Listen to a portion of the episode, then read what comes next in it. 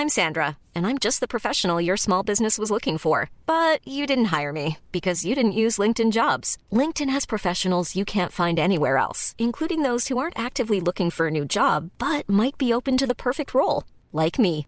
In a given month, over 70% of LinkedIn users don't visit other leading job sites. So if you're not looking on LinkedIn, you'll miss out on great candidates like Sandra. Start hiring professionals like a professional. Post your free job on linkedin.com/people today.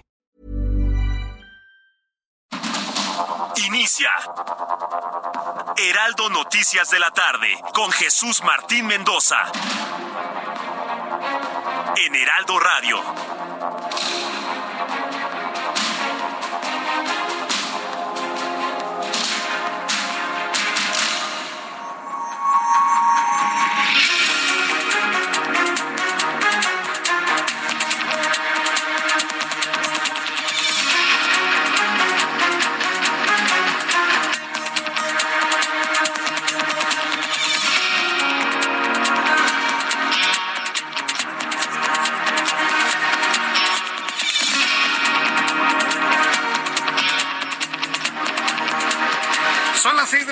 Punto, hora del centro de la República Mexicana. Bienvenidos, muy buenas tardes. Iniciamos el Heraldo Radio correspondiente este viernes 16 de diciembre de 2022. Hoy en la Iglesia Católica o en el calendario católico estamos recordando la primera posada. ¿Qué es la primera posada? El primer lugar donde pidieron refugio María José, que venían en- que María venía embarazada, venían este buscando algún alojamiento en, en Belén y bueno, pues en la Iglesia Católica recordamos el primer lugar donde pidieron alojo y no se los dieron. La primera posada. Así que bueno, pues yo le puedo asegurar que muchas de las personas que dicen voy a una posada no tienen ni idea de cuál es el significado profundo de una celebración como la que le estoy describiendo el día de hoy. Bueno, pues con esta explicación de lo que significa este día 16 de diciembre, le invito a que le suba el volumen a su radio. Yo soy Jesús Martín Mendoza con toda la información importante a esta hora de la tarde. En primer lugar, le informo que Omar García Harfush, secretario de Seguridad Ciudadana de la Ciudad de México, informó en conferencia de prensa que los agresores del periodista Ciro Gómez Leiva se dirigieron al Estado de México tras perpetrar el ataque en contra del comunicador.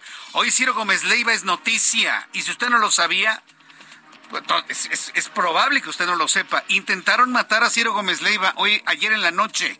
Si usted no lo sabía, sí, es probable que no lo sepa. Si no lo sabía, se lo informo. Ayer, cuando salía de su programa de televisión en Grupo Imagen, a las 11 de la noche con 10 minutos, muy cerca de su casa, muy cerca de la Avenida de los Insurgentes, un automóvil se le puso enfrente y unos motociclistas arremetieron a balazos contra su camioneta. Ciro Gómez Leiva está vivo. ¿Sabe por qué está vivo? Porque iba a bordo de una camioneta blindada. Las balas no pudieron penetrar ni el, ni el parabrisas, ni el eh, cristal del conductor, ni la parte de enfrente en donde se notan las detonaciones de arma de fuego. En primer análisis visual de los peritos en el lugar de la agresión, impactos de bala de 9 milímetros. Misterios. Se cuentan al menos siete detonaciones, solamente han sido encontrados dos casquillos.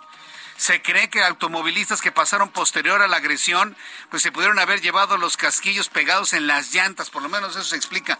Es, es un asunto que ya se investiga con todo detalle y que lo está realizando con toda profundidad, lo encabeza Omar García Harfuch, jefe de la Policía Capitalina, con las autoridades policíacas del Estado de México, a donde habrían huido los agresores a bordo de una motocicleta negra con rines rojos o naranjas. El individuo agresor vestía una chamarra blanca con una gorra de color rojo. Han sido detectadas estas personas, el automóvil, los motociclistas, en diversas cámaras de video de toda la zona por donde fue atacado el periodista Ciro Gómez Leiva. El asunto, se lo informo, es de una importancia singular porque nunca en la historia Nunca en la historia de nuestro país, y tuvo que ocurrir en tiempos de esta administración política, nunca había sido agredido un periodista de los que llaman top, uno de los periodistas más vistos, más escuchados, más leídos en el país. Nunca le pasó algo así a Guillermo Ochoa. ni a Jacobo Zabludovsky, ni a José Gutiérrez Vivó, ni al que me diga en el pasado. Jamás. Pudieron haber sido muy criticados, pudieron haber sido sancionados algunos, pero jamás agredidos con armas de fuego. Hoy se ha roto algo importante en México y lo que le ha ocurrido a Ciro Gómez Leiva, pues agrede a toda la clase periodística del país. Lo decía en televisión, todos los periodistas son importantes, todos, todos. Desde el gran periodista, presentador de noticias, hasta el reportero de calle en el lugar más recóndito del país. Todos tienen exactamente la misma importancia. Pero lo que ocurrió ayer, amenazar al más oído, al más leído y al más visto, eso manda un mensaje claro a todos los demás.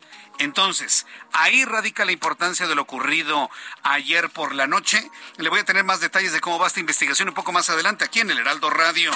En otra noticia en este resumen, tras informar que será hasta febrero de 2023 cuando se retome la discusión del Plan B de la reforma electoral, el coordinador de Morena en el Senado, Ricardo Monreal, aseguró que la cláusula de vida eterna ha muerto para siempre. Finalmente ocurrió lo que se estaba buscando. Mandar esta aprobación hasta febrero. Mire, se abre una ventana de seis semanas. Se abre una ventana de seis semanas para tratar de hacer un trabajo político quirúrgico y poder detener este despropósito de reforma electoral, aunque sean leyes secundarias, y meternos en una gran discusión nacional en las acciones de inconstitucionalidad. Lo platicaremos también más adelante aquí en el Heraldo Radio. La Asociación Sindical de Pilotos Aviadores de México manifestó su preocupación por la iniciativa del presidente mexicano para que permitir que aerolíneas extranjeras puedan operar desde cualquier lugar del mundo, utilizando rutas que son de aerolíneas mexicanas. Aseguran que el cabotaje abre la puerta para que las aerolíneas extranjeras perjudiquen a la aviación mexicana, pues tomarán las rutas rentables, no las que el gobierno les ofrezca. Otra vez hay diferencias con el gobierno de España. Marcelo Ebrard ha hecho un andamiaje muy importante y ha recompuesto la relación México-España con una exitosa binacional que se realizó en la Ciudad de México. ¿Qué cree que hizo hoy López Obrador? Torpedeó las negociaciones diplomáticas de Marcelo Ebrard. El mensaje es claro, tú no vas a ser el candidato. Lo que hizo hoy Andrés Manuel López Obrador es decirle a Marcelo Ebrard, tú no vas a ser mi candidato en Morena. ¿O cómo lo entiende usted? Se trae a los españoles Marcelo Ebrard, se hace una binacional exitosísima, se estrecharon las manos, se abrazaron, se estableció la relación muy intensa con España y hoy el presidente mexicano sale con que la relación con España está pausada. Y es que el rey no me ha respondido mis cartas. Y es que no han pedido perdón por la conquista a los pueblos originarios. Con esas salió hoy el presidente mexicano. ¿Puede usted creerlo? Un día después de la exitosísima binacional México-España, está de no creerse. El presidente mexicano dijo que la relación con España continúa en pausa porque el país europeo no muestra una actitud de respeto. Es que quiere que le contesten. Eh, quiere, quiere López Obrador que le contesten sus cartas. Y si no se la contestan, porque no hay que contestar nada, pues entonces lo siente como una agresión. Y después de la binacional exitosísima, le torpedea el trabajo hecho a Marcelo Ebrard. Eh, eh, entonces, bueno, vamos a estar muy atentos de ello. Ya hay una reacción por parte de España. El periódico El País está publicando la primera reacción del gobierno español en donde califica de incomprensibles las declaraciones del presidente mexicano luego de la muy intensa relación que sí existe con el pueblo mexicano y con el gobierno de México. Punto final, no hubo más y en la forma en la que se comunicó el gobierno español entendemos que no le van a contestar sus cartas. Mientras tanto, el secretario de Salud de Puebla, José Antonio Martínez García, rechazó que haya existido una negligencia médica en la muerte de Miguel Barbosa, gobernador de Puebla, y sentenció que el médico que está presumiendo dicha hipótesis no tiene ninguna calidad moral para hacer ese tipo de señalamientos. A ver, una cosa es la calidad moral y otra cosa es un dato objetivo. Y este señor, el secretario de Salud, José Antonio Martínez, no ha confirmado, pero tampoco ha desmentido que al señor Barbosa, en lugar de llevarlo a un, eh, instituto de cardiología, se lo llevaron a un instituto de, de, de ortopedia. De ortopedia. Sí, de ortopedia. Digo, claro, en ortopedia deben tener un desfibrilador y lo que usted quiera. Pero el lugar era cardiología, no era ortopedia. Y eso no lo han confirmado, tampoco lo han desmentido. Mientras tanto, 300 turistas han quedado varados en Machu Picchu por protestas en Perú. Darwin Baca, alcalde de Machu Picchu, ha informado en medios internacionales que cerca de 300 turistas de distintas nacionalidades están varados en ese municipio a consecuencia de las protestas que ocurren en Perú por la crisis política que vive el país. Crisis fabricada, ¿eh? Esto es más fabricado por el Foro de Sao Paulo, es más falso que una moneda de tres pesos. Pero vaya, están haciendo escándalo y los enfrentamientos ya arrojan lamentablemente ocho muertos. Dijo que el gobierno peruano no proporcionó medios para evacuar a los turistas. Le voy a tener todos los detalles de lo que ocurre en Perú, en donde ya Pedro Castillo, el golpista, el hombre que se le está buscando sentencia por siete delitos, permanecerá encerrado en la cárcel durante un año y medio. Un equipo de científicos advirtió que existe el riesgo de que las personas que hayan asistido a cualquiera de los partidos en Qatar, las personas que hayan estado en Qatar para asistir a la justa mundialista, vuelven a sus países y generen brotes del virus del camello, ah, lo que nos faltaba. Estamos con el virus incisial Estamos con el virus de la influenza, estamos con el virus del COVID, el SARS-CoV-2 y ahora vamos a tener que coexistir con el virus del camello, el síndrome respiratorio de Oriente Medio. E incluso la selección de fútbol de Francia se encuentra preocupada debido a que a días de que se dispute la final de la justa mundialista contra Argentina, dos jugadores han sido diagnosticados con gripa, producto del virus del camello. ¿Se enfermarán las elecciones? ¿Se enfermarán todos los mexicanos que estuvieron haciendo bromas allá en Qatar? No lo sabemos. Es cuestión de tiempo para esperar a que incube el virus y muestre sus efectos. El acuario Aquadom, ubicado en el Hotel Radisson en Berlín, explotó ocasionalmente explotó ocasionando que alrededor de 1.500 peces de especies exóticas quedaran regados por todo el inmueble. Además, dos personas resultaron heridas y se vertió un millón de litros de agua. Las autoridades desconocen el motivo por el cual el acuadón más que, bueno, se vio como que explotó. imagínense la presión que había. Se rompió el cristal, se rompió y se murieron todos los peces. Salieron volando. ¿Qué pasó? Lo están investigando. Nadie tiene una idea de qué fue lo que ocurrió en el lugar. Son las 6 de la tarde con 12 minutos hora del centro de la República Mexicana. Vamos a entrar en comunicación con nuestros compañeros reporteros urbanos, periodistas especializados en información de ciudad. Alan Rodríguez, gusto en saludarte. Bienvenido. ¿Cómo estás? Jesús Martín, amigos, muy buenas tardes. Avenida Monterrey con circulación constante desde el cruce de viaducto hasta la Avenida de los Insurgentes. Por otra parte, la Avenida Álvaro Obregón con ligeros asentamientos desde el cruce con Cuauhtémoc, igual hasta la zona de la Avenida de los Insurgentes y avance despejado en el mismo tramo, pero en dirección contraria. Avenida Cuauhtémoc con carga que no deja de avanzar desde el cruce de Chapultepec hasta la zona del eje 4 Sur, la Avenida Chola con su punto más complicado al cruce con viaducto, esto en la zona del centro comercial. Ya por último informarles que venía Chapultepec con carga desde Bucareli hasta la avenida de los insurgentes. Superando ese punto, la circulación se complica más hasta la zona de la avenida Vieja. Mismas condiciones presenta esta realidad en el sentido contrario desde la zona de avenida Florencia hasta la zona de Niños Héroes. Por lo pronto, José Martín, es el reporte que tenemos. Muchas gracias por esta información, Alan Rodríguez. Hasta luego, buenas tardes. Vamos con mi compañero Israel Lorenzana. Israel, a esta hora de la tarde, ¿en dónde te ubicamos? Jesús Martín, muchísimas gracias. Tenemos información para nuestros amigos automovilistas que se desplazan a través de la zona de Eduardo Molina. Fíjate que hay buenas noticias, Jesús Martín. Ha terminado ya un bloqueo que duró más de cuatro horas. Vecinos que pedían agua a la altura de la avenida 306, esto en la zona de la alcaldía Gustavo Amadero. Aún así, todavía un remanente importante. Hay que utilizar Ferrocarril Hidalgo, también Eduardo Molina como alternativa esto con dirección hacia la zona del río de los Remedios Jesús Martín. Hemos hecho un recorrido a través del circuito interior y ya hemos encontrado asentamientos. Hay que recordar que tenemos obras a la altura de Gran Canal. Esto en los carriles laterales están cerrados en ambas direcciones. Hay que, por supuesto, anticipar su paso, utilizar los carriles centrales con dirección hacia la zona del aeropuerto y hacia la zona de la raza. En este punto, asentamientos Jesús Martín, hay que tomarlo en cuenta y, por supuesto, anticipar su paso por varios minutos. Es ya, pues, tarde de viernes está complicada la circulación. El eje 3 Norte es la alternativa, esto con dirección hacia la calzada Vallejo o a la avenida de los Insurgentes. Jesús Martín, la información que te tengo. Muchas gracias por la información, Israel Lorenzana. Hasta luego. Hasta luego, que te vaya muy bien. Ya son las 6 de la tarde con 14 minutos. Primera posada, 16 de diciembre de 2022. ¿Qué sucedió un día como hoy en México, el mundo y la historia? Abra Marriola.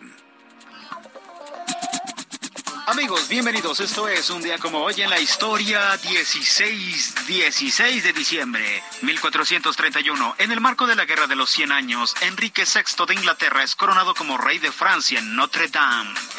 1602. En México, Sebastián Vizcaíno es el primer europeo que arriba a la bahía de Monterrey, en la que funda el puerto del mismo nombre, ya sabes.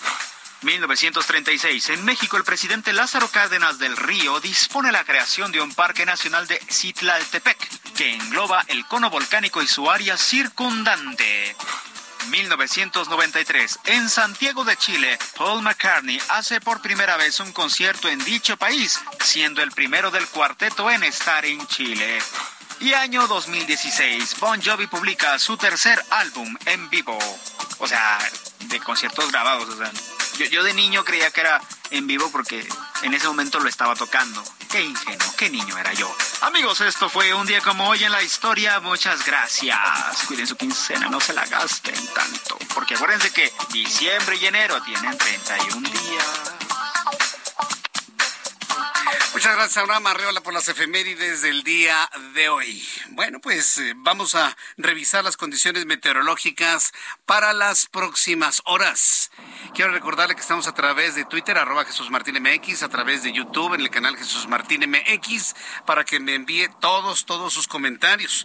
El Servicio Meteorológico Nacional, que depende de la Comisión Nacional del Agua, nos informa que continuará esta condición de intenso frío. Oiga, qué friazo hizo durante la noche y la madrugada una madrugada en la que muchos permanecimos buena cantidad de horas despiertos después de las once y cuarto, once y media de la noche cuando nos enteramos del atentado que sufrió Ciro Gómez Leiva.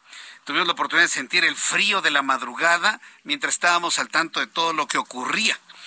La verdad es que hizo mucho frío. El termómetro, al menos en algunas partes del sur de la Ciudad de México, surponiente, la zona de los Pedregales, pues alcanzó temperaturas de entre 3 y 4 grados durante la madrugada. Un friazo, pero de esos que ya tenía tiempo que no sentía y que nos anuncian la llegada del invierno la próxima semana. El Servicio Meteorológico Nacional informa que un sistema frontal, el número 16, masa de aire frío, vaguada polar, canales de baja presión y circulación anticiclónica son los elementos que estamos observando sobre desplazamiento durante la siguientes horas. Dice el meteorológico que se mantendrá ambiente frío, muy frío durante la mañana noche sobre el noreste, norte, norte, centro y oriente de la República Mexicana. Noroeste. noroeste, norte, noreste, centro y oriente de la República Mexicana. Vaya, pues todo el país prácticamente. A lo largo de esta noche y madrugada del sábado, el frente número 16 se va a extender con características de estacionario desde el noreste del Golfo de México hasta el oriente del país en interacción con canales de baja presión, uno en el sureste de México y otro sobre la península de Yucatán. Frente frío número 16, ya se observa la conformación del frente frío número 17 y bueno, pues de esta manera informarle a usted que estará haciendo mucho, mucho frío durante las próximas horas. El Servicio Meteorológico Nacional también nos ofrece el pronóstico del tiempo para las siguientes ciudades. Amigos que nos están escuchando en estos momentos en Acapulco, Guerrero, una temperatura máxima de 26, una mínima de 20, máxima 31. En Guadalajara, Jalisco, mínima 6, máxima 26, mínima 21, 21 grados. En Guadalajara en este momento mínima 6 y máxima 26. En Villahermosa, Tabasco, mínima 22, máxima 29, 26 en este momento. Mérida, completamente despejado, mínima 21, máxima 33, 26 grados en momento.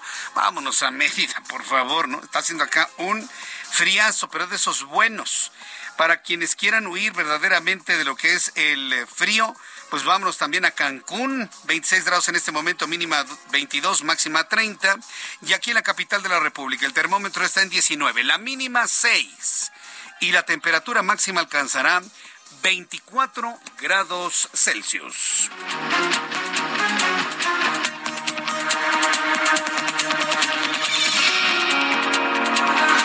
Son las 6 de la tarde con 16 minutos, las 6 de la tarde con 16. Ay, olvidé algo muy importante que quiero compartirle. Yo, yo la verdad me encuentro muy, muy contento y muy feliz. ¿Sabe por qué? Porque mañana, mañana 17 de diciembre, es el cumpleaños de mi adorada y mi, mi querida hija Eva Galili. Así que para mi hija Eva Galili, o Galileo, Galilea, pero se escribe Galili. Eva, hija mía, feliz cumpleaños. Tus primeras mañanitas adelantadas porque es mañana. Así que querida hija, Eva, desde aquí te mando todo mi amor, todo mi corazón, todos mis abrazos, toda mi vida entera. Felicidades, hija. Mañana estás cumpliendo 11 años y que siempre los cumplas muy feliz. Felicidades, Eva Galili Mendoza García.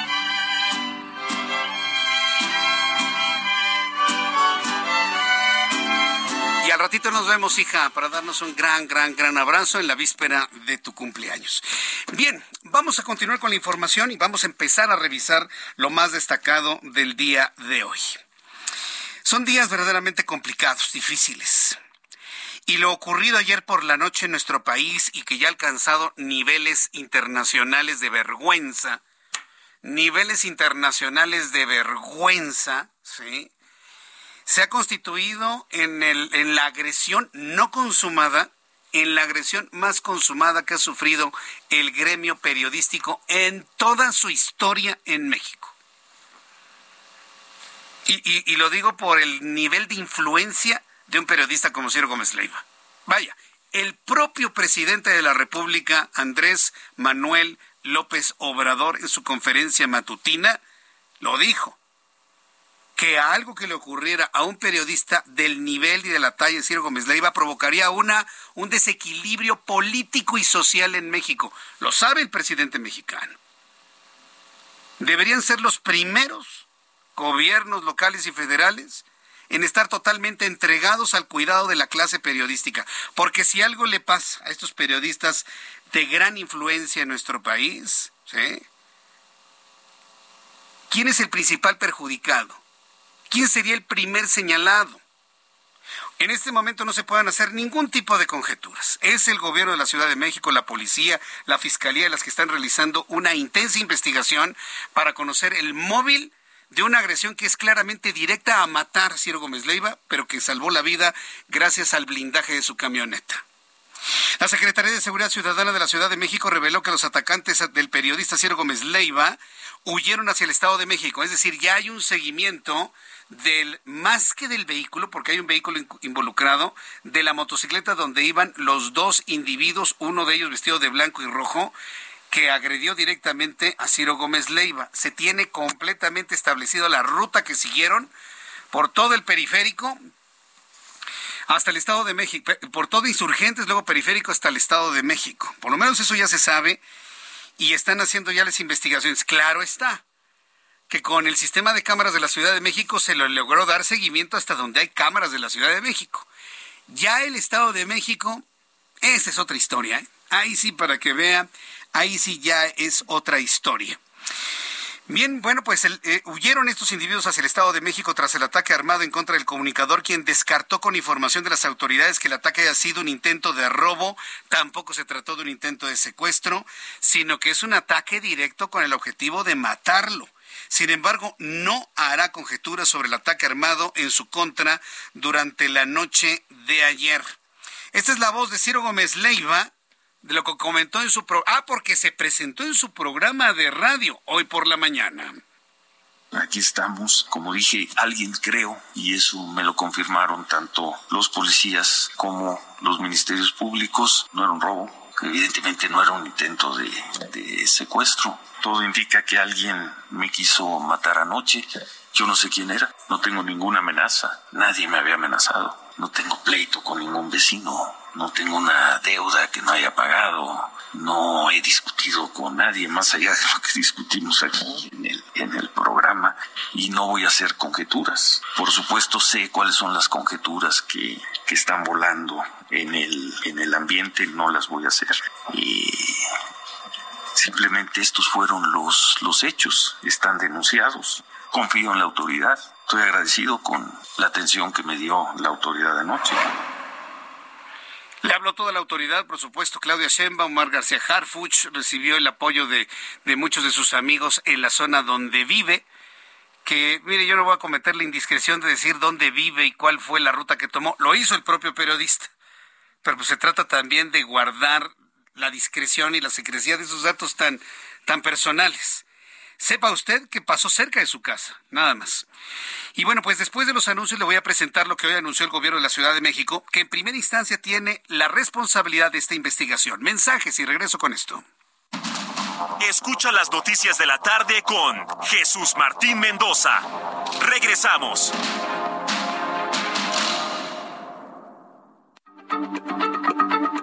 Heraldo Radio, la H se lee, se comparte, se ve y ahora también se escucha.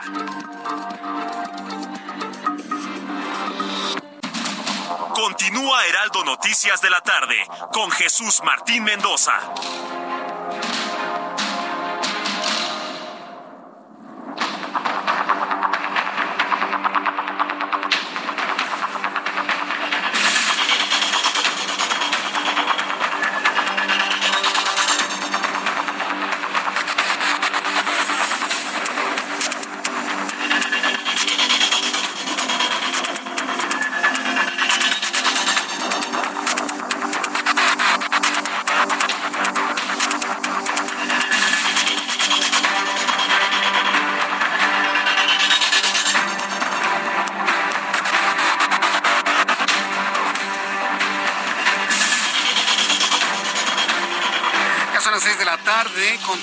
Minutos, las 6 de la tarde con 31, hora del centro de la República Mexicana. Escucha usted el Heraldo Radio.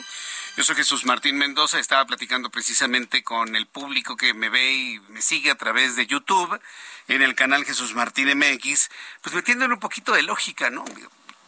Miren, no hay que hacer ningún tipo de conjeturas, ningún tipo de conjeturas. Eh, y yo creo que esto por el propio periodista que va a tomar un periodo de vacaciones, no va a estar las siguientes dos semanas ni en radio, en televisión, en ningún lado.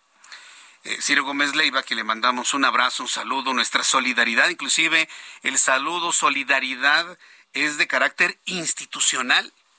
Nuestra empresa, Heraldo Media Group, estamos en solidaridad con Ciro Gómez Leiva y en un acompañamiento en su exigencia de un esclarecimiento perfecto, claro, puntual de las razones por las cuales lo agredieron de esa manera. es, un posicionamiento completamente institucional. Pero mire, lo que estaba yo platicando con el público de YouTube es lo siguiente. ¿sí? La idea no es hacer conjeturas. Pero vaya, finalmente uno se pone a pensar y hay señalamientos y también Sergio Gómez Leiva es muy consciente de a quién se está señalando como el responsable directo o indirecto, ¿no? Político o no político. Pero mire, todas las cosas que suceden en la vida, a manera de ejercicio, hay que tamizarlas de la siguiente manera. Siempre que ocurre algo como esto, siempre pregúntese a quién beneficia y a quién perjudica. Un acto como el que sufrió Ciro Gómez Leiva, de haberse consumado, nada más piense a quién beneficia y a quién perjudica. Y en esa lógica, oh, bueno, pues salieron mil hipótesis pero tal vez la hipótesis más señalada en redes sociales podría ser la no correcta. Y yo no estoy tratando aquí de defender ni acusar a nadie. Simple y sencillamente, usted piense, un acto como este, ¿a quién beneficia y a quién perjudica? A esos niveles, ¿no? A nivel nacional. Hoy el presidente de la República habló de una desestabilización social y política si algo le ocurre a un personaje del tamaño de Gómez Leiva. Yo en lo personal estoy de acuerdo completamente, porque para cómo están las cosas en México, no, no, no, no, no. Bueno, no me quiero ni imaginar cómo estaría en este momento el país, cómo estaríamos en este momento los medios de comunicación de haberse consumado un hecho tan atroz como el que vivió Ciro Gómez Leiva. En su conferencia matutina, Andrés Manuel López Obrador indicó que será la Ciudad de México la encargada de hacer la investigación. Hasta este momento no tenemos ningún dato que nos orilla a pensar que la investigación será traída por la Fiscalía General de la República. ¿Existe la posibilidad? Posiblemente, sobre todo cuando se empiece a visualizar el posible autor intelectual de estos hechos. Pero hasta este momento la investigación obra en las manos del gobierno de la Ciudad de México, de la policía que comanda Omar García Harfuch, de la fiscalía que comanda Ernestina Godoy. Y bueno, a través de ello entiendo que ya tienen avances muy importantes del seguimiento de los individuos que agredieron al periodista mexicano. Entro en comunicación con Carlos Navarro, reportero del Heraldo Media Group, quien nos tiene todos los detalles de lo que se ha informado en Ciudad de México de cómo va hasta el momento esta investigación. Carlos, adelante, gusto en saludarte. Muy buenas noches. Buenas noches, Jesús Martín. Te saludo con gusto a ti, al auditorio, y como bien lo comentabas, los agresores del periodista Ciro Gómez Leiva huyeron hacia el Estado de México, reveló el secretario de Seguridad Ciudadana local Omar García Harfuch. Hoy, en compañía de la jefa de gobierno Claudia Sheinbaum, el jefe de la policía capitalina dio detalles del seguimiento a los sujetos que intentaron acabar con la vida del líder de opinión. Escuchemos. Al momento no podríamos especular sobre el móvil, no tenemos un móvil aún. Vamos a agotar todas las líneas de investigación, no solo para saber el móvil, sino para saber cuántas personas hubo involucradas, cuántos vehículos hubo involucrados, desde cuándo se estaba planeando este ataque, etcétera. Pero lo darán ya las investigaciones muy puntuales y, y concretas que hagamos. aún no tienen un móvil, digo, ah, se le cuestionó cerca de las nueve de la mañana, no habían pasado dos horas y es por ello que se están haciendo las investigaciones. Comentarte que fue ayer a las 23.10 horas que las autoridades revisaron, recibieron la alerta por disparos. El periodista fue agredido en, en la alcaldía Álvaro Obregón y fue el blindaje de su camioneta que le salvó la vida. Dos casquillos fueron encontrados en la zona, sin embargo, se analiza si hubo más detonaciones. Es por ello que la Fiscalía General de Justicia de la Ciudad de México abrió una carpeta de investigación por homicidio en grado de tentativa. El secretario de Seguridad Ciudadana informó que ya investigan en coordinación con la Fiscalía el móvil del atentado. Por su parte, la jefa de gobierno Claudia Sheinbaum señaló que se trató de una agresión directa contra Gómez Leiva. Además, manifestó su solidaridad con el periodista y prometió la detención de los probables responsables de manera pronta. Jesús Martín, la información que te tengo. Bien, pues eh, hay que esperar las, eh, las informaciones que nos esté dando a conocer la propia Policía Capitalina y Omar García Harfuch. Muchas gracias por la información, Carlos Navarro. Vamos a estar pendientes, Jesús Martín. Buenas noches. Vamos a estar pendientes. Muy buenas noches. En este momento, mire, se abre un compás de tranquilidad, de espera a que se concreten las investigaciones. Eh, no vamos a saber de Ciro Gómez Leiva en dos semanas. va a reaparecer hasta el mes de enero. Se ha tomado vacaciones, así lo han informado las empresas para las cuales él trabaja. Y seguramente pues lo que vamos a conocer será algún tipo de avance por parte de las investigaciones en la Ciudad de México. Este viernes el presidente mexicano celebró que Ciro Gómez Leiva esté con vida después del atentado que sufrió anoche a metros de llegar a su domicilio en la Ciudad de México. Esta mañana en su conferencia el mandatario envió su solidaridad y apoyo al periodista y afirmó que ya se tiene identificada la motocicleta en la que viajaban los delincuentes que dispararon contra la camioneta que conducía Gómez Leiva. Vaya, adelantó en su conferencia matutina un poco de lo que finalmente ya confirmó e informó con detalle el propio Omar García Harfuch. Antes de escuchar lo que dijo Andrés Manuel López Obrador, yo no sé si él sea consciente, si no lo es, qué grave, y si sí lo es, más grave aún, que sea consciente cómo cambian ante las, sus comentarios muy desatinados y muy desafortunados, cómo tiene que cambiar su posición. Hoy habla de solidaridad, habla de apoyo, que celebra que esté con vida, que no va a estar de acuerdo con él, que seguramente seguirá estando en desacuerdo con él. Pero ¿qué es lo que decía hace 48 horas Andrés Manuel López Obrador? Que si se escuchaba a Carlos Loret de Mola a Ciro Gómez Leiva y a mi compañero Sergio Sarmiento nos salía un tumor cerebral. Eso lo dijo un presidente, un supuesto estadista. ¿Cómo le va a salir un tumor cerebral a alguien por escuchar lo que quiere escuchar? Lo dijo el miércoles. No, no, no, es que si ustedes escuchan a Carlos Doret, si escuchan a Ciro Gómez Leiva y a Sergio Sarmiento, les va a salir un, nos va a salir un tumor en la cabeza. No sé qué más pena me dio. Lo que dijo López Obrador o las risistas de los pseudo periodistas que van y se paran ahí a hacerle la barba al presidente mexicano.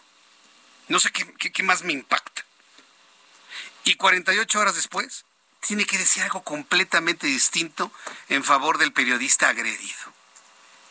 No, no, no, es verdaderamente de no, de no creerlo. ¿Qué pasará por su mente? estaba diciendo que no lo escucharan y ahora resulta que tengo que hasta celebrar que está con vida. Lo hizo finalmente auténticamente, ¿no? Pero ¿qué necesidad hay de estar agrediendo a los periodistas de esta manera? Que no escuchen a mi compañero Sergio Sarmiento porque sale un tumor en la cabeza, eso no es cierto. Es más, Gracias por la publicidad gratis, presidente. Yo le invito a que escuche a mi compañero Sergio Sarmiento todos los días, de lunes a viernes, de 7 de la mañana a 10 de la mañana en estas frecuencias. Es lo único que se logra. Que les hagamos publicidad y que más gente los escuche. No se escuche a todos. Pero en fin, ¿cómo, cómo lo manifestó hoy el presidente mexicano? Su su asombro, su dolor y su solidaridad con el presidente, perdón, con el comentarista, comunicador y periodista Ciro Gómez Leiva, lo hizo de esta manera enviarles a enviarle a Ciro un abrazo. Eh, tengo información que se está haciendo la indagatoria desde anoche, se está haciendo la investigación, le corresponde al gobierno de la Ciudad de México y ya tienen este un avance, ya hay eh, la identificación de una moto, de un vehículo que no quede ningún atentado, ningún crimen sin castigo. Es expresar nuestra solidaridad, decirle a Ciro que no está solo y esto lo hago por convicción, porque tenemos diferencias.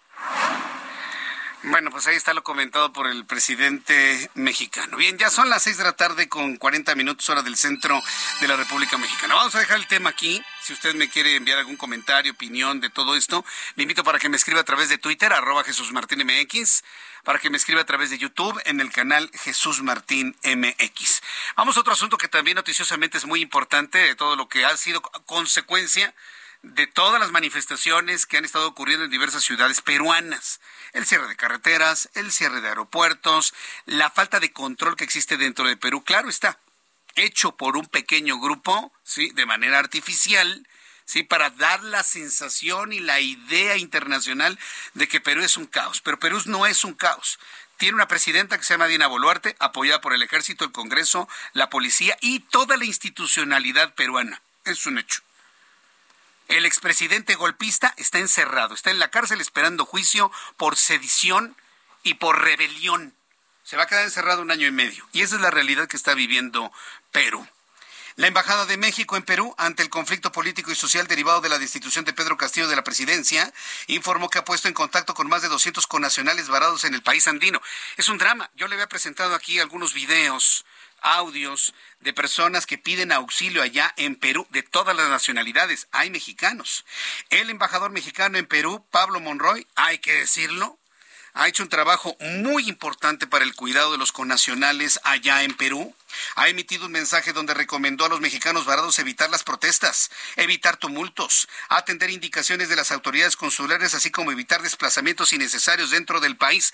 Precisamente hago contacto en este momento con nuestro representante en Perú, Pablo Monroy, el embajador de México en Perú, a quien yo le agradezco estos minutos de comunicación con el auditorio del Heraldo Radio. Señor embajador Monroy, bienvenido, me da gusto saludarlo. Buenas noches allá. Buenas noches, Jesús. Me da mucho gusto saludarte a ti y a todo tu auditorio. Es importante destacar la preocupación y ocupación de usted hacia los mexicanos que se encuentran en Perú. ¿Se tiene una cifra exacta de cuántos mexicanos se encuentran en Perú queriendo salir de aquel país en tanto resuelven sus problemas políticos?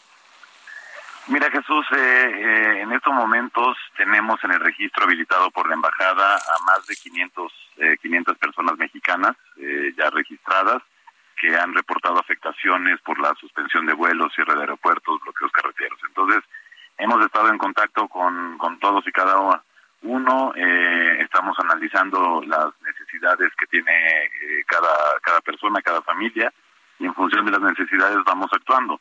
Eh, por suerte ahora, el día de hoy, se volvió a operar ya el aeropuerto de Cusco, con lo cual muchas personas mexicanas van a poder llegar a Lima y desde ahí será mucho más fácil poder regresar a México sanos y salvos.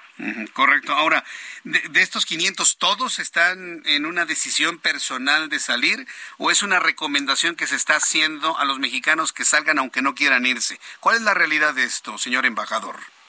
La, la inmensa mayoría de Jesús quiere quiere ya regresar a México. Eh, de, este universo que te platico, eh, más del 80% son turistas eh, evidentemente también hay personas mexicanas residentes aquí en Perú a quienes les hemos dado las mismas recomendaciones. Estamos atentos por si quisieran hacer algún viaje a México, pero te digo, la gran mayoría son turistas y ya eh, quieren, quieren regresar al país.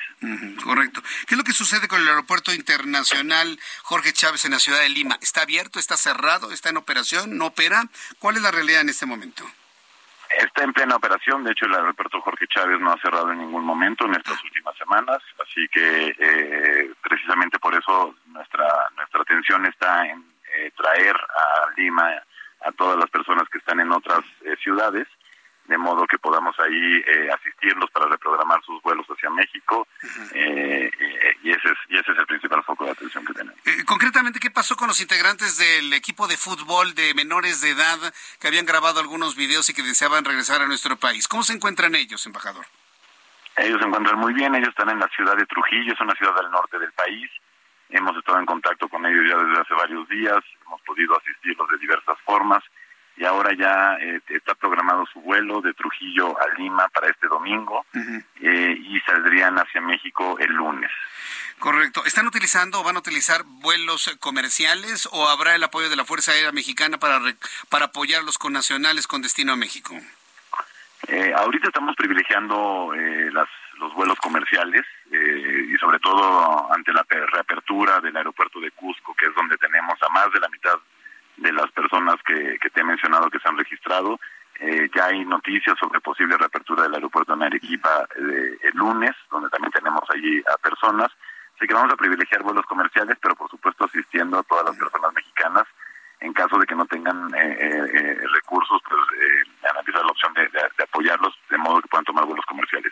Si la gravedad, si la situación aumentara en gravedad, por supuesto vamos a analizar otras otras opciones. Hemos visto varios videos en donde turistas de varias nacionalidades y, quiero entender que también hay mexicanos han denunciado que se encuentran sin alimento, sin agua, sin protección, viviendo momentos verdaderamente difíciles. Eh, ¿Hay mexicanos en, en esta condición de, de, limitación de los recursos más básicos o todos están ya atendidos en su alimentación, en su agua y seguridad? Exactamente, hubo hubo que por bueno, cuestiones presupuestarias no, se tenía previsto esta eh, prolongación de su estancia, eh, no tenían ya recursos para adquirir alimentos o medicamentos, a todos ellos hemos podido ayudarles, sobre todo a, varios grupos esto que, que, estuvieron eh, anunciando esto en redes. Así que por el momento no tenemos identificado ningún grupo que esté en esa necesidad. De hecho, nos estamos trasladando a Cusco para analizar también eh, la situación de, de, varias personas y en caso de que eh, identifiquemos necesidades de tipo alimentario o eh, medicina, atención médica, estaremos ahí para apoyar. Correcto. Final, eh, finalmente, preguntarle, embajador, el secretario de Relaciones Exteriores, Marcelo Ebrard, fue muy puntual en alguna entrevista a medios de comunicación en el sentido de que la Embajada de México en Cuba, perdón, en Cuba, en Perú, la Embajada de México en Perú sigue abierta, sigue habiendo un, una comunicación entre México y Perú, que sigue existiendo toda la actividad. Eh, habitual en la Embajada Mexicana. ¿Es así o están pensando cerrar la Embajada de México en Perú una vez que se resuelve el tema de los connacionales? ¿Cuál es el plan en este sentido? No, en absoluto, Jesús. Eh, como lo ha dicho el presidente López Obrador y el canciller Ebrard, las relaciones diplomáticas entre Perú y México se mantienen. estamos nosotros en permanente comunicación con, con las autoridades, sobre todo para, eh, para esta labor de protección a mexicanos que estamos llevando a cabo. Así que están en eh, la embajada funcionando a todo vapor en ese sentido y así seguiremos. Muy bien, pues eh, embajador eh, Pablo Monroy, me ha dado mucho gusto saludarlo a través de estos micrófonos. Celebramos de que los mexicanos se encuentran bien y sobre todo con toda la atención de la representación diplomática que usted encabeza. Muchísimas gracias por esta entrevista, embajador. Pues, gracias Jesús, estamos en contacto. Que le vaya muy bien, hasta luego es el embajador Pablo Monroy, embajador de México en Perú, entregado a un asunto fundamental que es la protección a los connacionales. Ya otros asuntos que tienen que ver con lo que se cree y lo que es y lo que no es, eso ya lo dejamos de lado, ¿no? Mejor nos concentramos en que los mexicanos, inclusive menores de edad, estén debidamente protegidos, debidamente atendidos, debidamente asistidos, y con sus vuelos confirmados para poder regresar a México lo antes posible. Había la preocupación de si podrían regresar antes de, las, de la fiesta de la Navidad, el próximo 25 de diciembre, y la respuesta es sí. Lo más seguro es que durante este fin de semana, lunes y martes de la semana que entra, estemos dándole la información, las noticias de diversos vuelos que desde diversas ciudades de Perú, desde el aeropuerto de Cusco o desde el aeropuerto internacional de la ciudad de Lima, eh, emprendan rumbo a la Ciudad de México. Son las seis con cuarenta y nueve. Las seis de la tarde con cuarenta y nueve minutos, hora del centro de la República Mexicana. Bueno, quiero entrar en comunicación con mi compañero Paris Salazar, y es que las relaciones entre México y España, mire, ya que estamos hablando de las relaciones entre dos países, ¿qué necesidad tiene el presidente de estar torpedeando las relaciones con otros países? Mucho trabajo le costó a Marcelo Ebrard recomponer la relación con España, armar una binacional que resultó exitosísima. Vimos a las dos banderas, la española y la mexicana, fundidas en una sola. Los dos representantes de Relaciones Exteriores se fundieron en un saludo y en un abrazo. Sobre todo poniendo por encima del interés personal el interés de ambos pueblos, del pueblo mexicano y del pueblo español para que llegue hoy el presidente en la mañana y torpedee la relación diciendo que todavía está en pausa? ¿Cuál pausa, presidente? Si usted mismo mandó a Quirino Ordaz, el exgobernador de Sinaloa, a ser nuestro representante diplomático en Madrid. Yo no lo entiendo. Este tipo de cosas no, escapan a mi entender. Las relaciones entre México y España continúan en pausa. ¿Cuál es la razón que tiene el presidente mexicano? Porque no le han contestado sus cartas. Sí, de verdad, de ese tamaño. Vamos con mi compañero Paris Salazar, quien nos tiene más detalles de las justificaciones que dio el presidente sobre la razón por la cual él, él, él piensa que las relaciones España-México siguen en pausa. Adelante, Paris, gusto en saludarte. Buenas noches, Jesús Martín, amigas, amigos del Lealdo de México. Este viernes el presidente Andrés Manuel López Obrador reiteró que todavía existe una pausa en la relación entre México y España López Obrador lamentó que el gobierno y la corona española no respondieron a sus cartas que les envió, así como la actitud prepotente de las empresas españolas en México. Dijo que sigue pendiente de que España tenga una actitud de respeto a México, que reconozca y se disculpa por las atrocidades de la conquista y la colonia. Escuchamos al presidente López Obrador. No continúa la pausa porque no hay este, de parte de ellos una actitud eh, de respeto.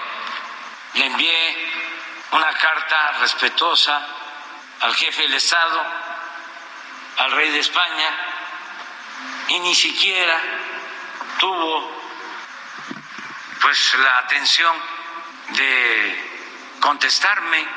Le mandé cartas al Papa Francisco y me las contestó todas y no necesariamente coincidíamos. Obrador señaló que hay un pendiente en la relación con España, pues aseguró que no quiere que México sea visto como una tierra de conquista. Expuso que el pueblo español es bienvenido a México, así como las empresas españolas que quieran invertir y hacer negocios lícitos en el país. Escuchamos al presidente López Obrador. Los españoles no solo son bienvenidos, para los españoles México es su casa. No se le impide a ninguna empresa española que venga a hacer negocios lícitos a México. Lo que no queremos es que nos vean como tierra de conquista. Lo que no queremos es que nos quieran dar trato de país colonial. Y como bien apuntabas, estas declaraciones se dan un día después de que el canciller Marcelo Ebrard y el ministro de Asuntos Exteriores español, José Manuel Álvarez, anunciaron el relanzamiento de la relación entre México y España. Jesús Martín, la información que le tengo. Muchas gracias, muchas gracias, Paris, por la información. Buenas noches. Buenas noches. Ay, presidente. que no nos vean como país colonial. Mire, lo único colonial, sí, que tiene México son las calles y la arquitectura de Puebla, si usted quiere. Lo único colonial son los muebles coloniales. Muy feos, por cierto, a mí no me gustan. Lo único colonial son las noches coloniales que hasta desaparecieron de las escuelas privadas. Eso es lo único colonial que existe.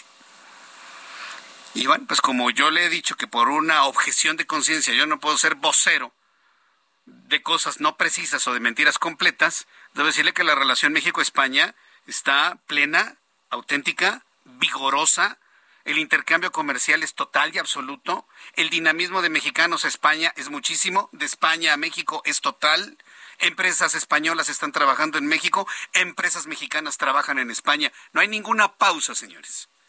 No hay ninguna pausa. Las relaciones México-España están a todo nivel y vigorosas como siempre. Y lo vimos en la binacional que terminó ayer aquí en la Ciudad de México. Así que usted no se preocupe. Usted tiene orígenes españoles, tiene intereses españoles, le gusta todo lo español. Va a ir a España, puede ir sin problema. Usted es español, quiere venir a México, puede venir sin ningún problema. La relación México-España no está en pausa y está más vigorosa que nunca. Voy a los mensajes y regreso con un resumen de noticias. Escucha las noticias de la tarde con Jesús Martín Mendoza. Regresamos. Continúa Heraldo Noticias de la tarde con Jesús Martín Mendoza.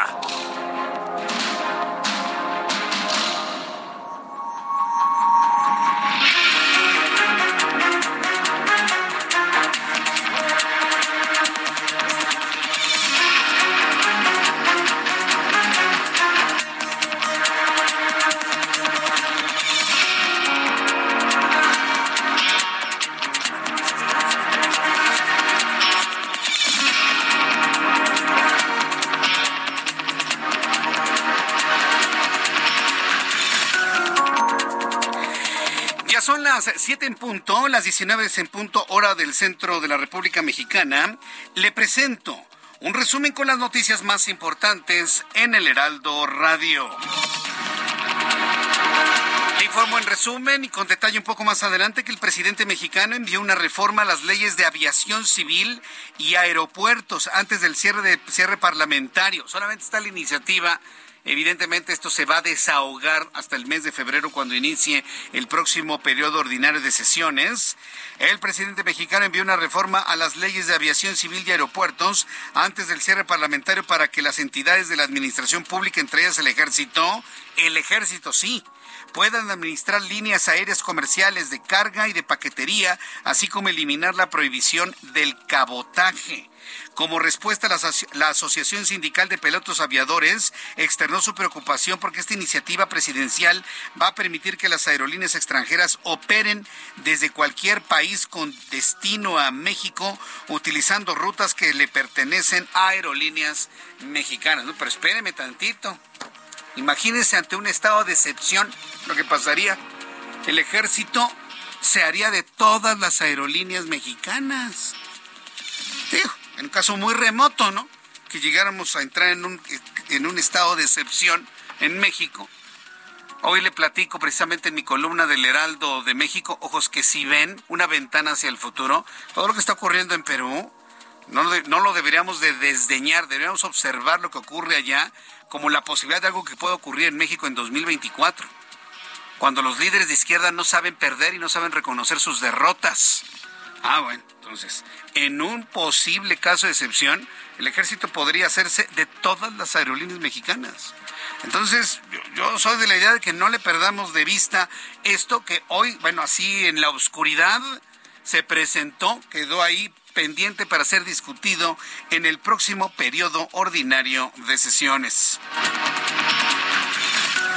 También le informo que autoridades de Durango reportaron la muerte de otra persona a consecuencia de meningitis, actualizando de esta manera la cifra de muertos a 26. sí, 26, ¿qué número, no?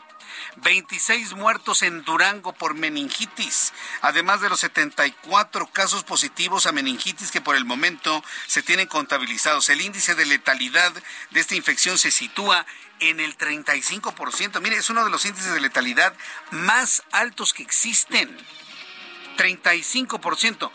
Vea la cantidad de personas que han muerto por COVID-19 y el índice de letalidad en México es del 4% a nivel mundial del 1.8%. Enfermedades como la influenza tienen un índice de mortalidad del 0.5%, por momentos sube al 1%. una enfermedad con el 35% de índice de mortalidad, es decir, que de cada 100 que se contagian, 35 se mueren, pues verdaderamente grave. Hay que cuidarse mucho, por favor, y no se confíe. En más noticias de este resumen, le comunico le informo aquí en el Heraldo Radio que Pablo Monroy, embajador de México en Perú, informó en entrevista que la embajada mexicana mantendrá su trabajo diplomático y las actividades con normalidad a pesar de la crisis que vive Perú. Monroy agregó que alrededor del 80% de los mexicanos varados en Perú son turistas y que algunos de ellos comenzaron a tener problemas presupuestales generados por la prolongación de su estancia en Perú, pero ya se les otorgó el apoyo de alimentación. Eso fue lo que dijo el embajador de México en Perú.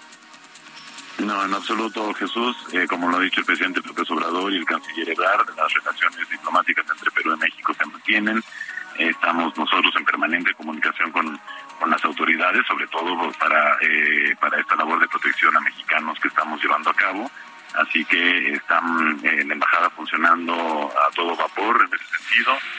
La, inmensa mayoría de Jesús quiere quiere ya regresar a este universo que te platico. Eh, más del 80% son turistas. Hubo varios grupos de mexicanos que por cuestiones presupuestarias no, no, se tenía previsto esta eh, prolongación de su estancia. Eh, no tenían ya recursos para adquirir alimentos o medicamentos. A todos ellos hemos podido ayudarles. Mientras tanto, le informo que a menos de un mes del arranque del proceso electoral para renovar la gubernatura del Estado de México, los aspirantes Alejandra del Moral del PRI, Enrique Vargas del Villar del PAN, Omar Ortega Álvarez del PRD, iniciaron ya las mesas de trabajo para negociar y concretar una alianza. La alianza va por México de cara a las elecciones en el Estado de México 2023, con las que divirtieron están listos para evitar que Delfina Gómez de Morena se haga de la entidad mexiquense. El vicepresidente ejecutivo de la NFL, Peter O'Reilly, anunció que no habrá partido de la NFL en México en la temporada 2023.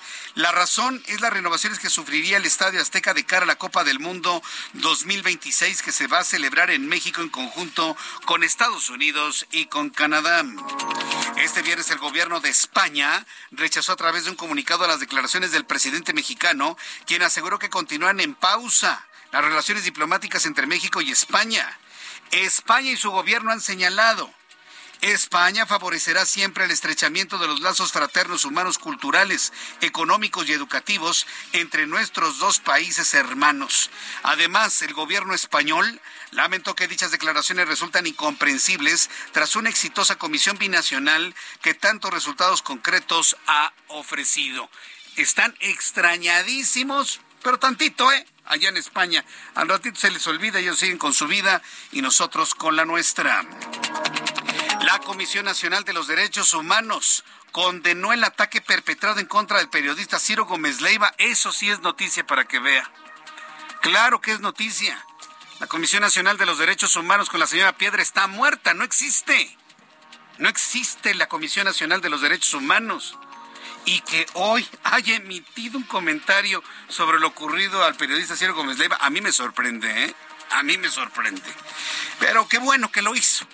La Comisión Nacional de los Derechos Humanos condena el ataque perpetrado en contra de Ciro Gómez Leiva, por lo cual ha solicitado de manera inmediata medidas cautelares para proteger la integridad física del periodista. Señora, ya lo hicieron desde la mañana, desde ayer en la noche. ¿Sí? De igual forma, emitió la alerta 6 y ha abierto un oficio, eh, de oficio un expediente de queja para dar seguimiento a ese caso. Qué bien, no, qué bien. Mientras tanto, los profesores de la Escuela Secundaria Técnica 121 ubicada en Tlaquepaque, Jalisco, denunciaron a las autoridades a un alumno de 15 años de edad que empezó a jugar con una pistola durante la posada de la escuela. Las autoridades confiscaron el arma de fuego junto con cartuchos útiles que portaba el estudiante. ¿Qué significa eso? Pues que estaba imitando a su papá. Habrá que ver quién es el papá que le gusta celebrar con una pistola cargada, ¿no? Y seguramente disparándola al aire.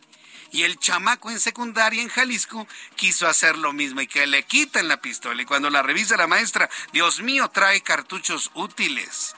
Bueno, pues eso sucedió en Tlaquepaque, Jalisco.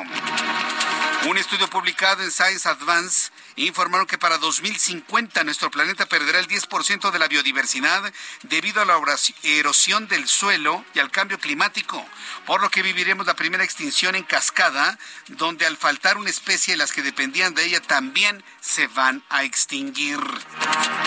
El expresidente de Perú, Pedro Castillo, preso por siete delitos, entre ellos el de sedición y sublevación, el expresidente de Perú, Pedro Castillo, cumplirá 18 meses de cárcel preventiva en el penal de Barbadillo, instalado en el mismo cuartel policial donde cumple una condena de 25 años de cárcel por delitos de lesa humanidad Alberto Fujimori.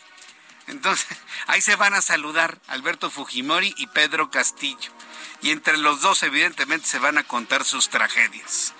No, como me dijo Mari Carmen Alba, me dijo, Jesús Martín no se preocupe, no verá a Pedro Castillo paseándose por Acapulco o por Cancún. Y mire que la congresista peruana nos cumplió 18 meses de cárcel para el ex presidente de Perú, Pedro Castillo. Son las noticias en resumen. Le invito para que siga con nosotros. Le saluda Jesús Martín Mendoza.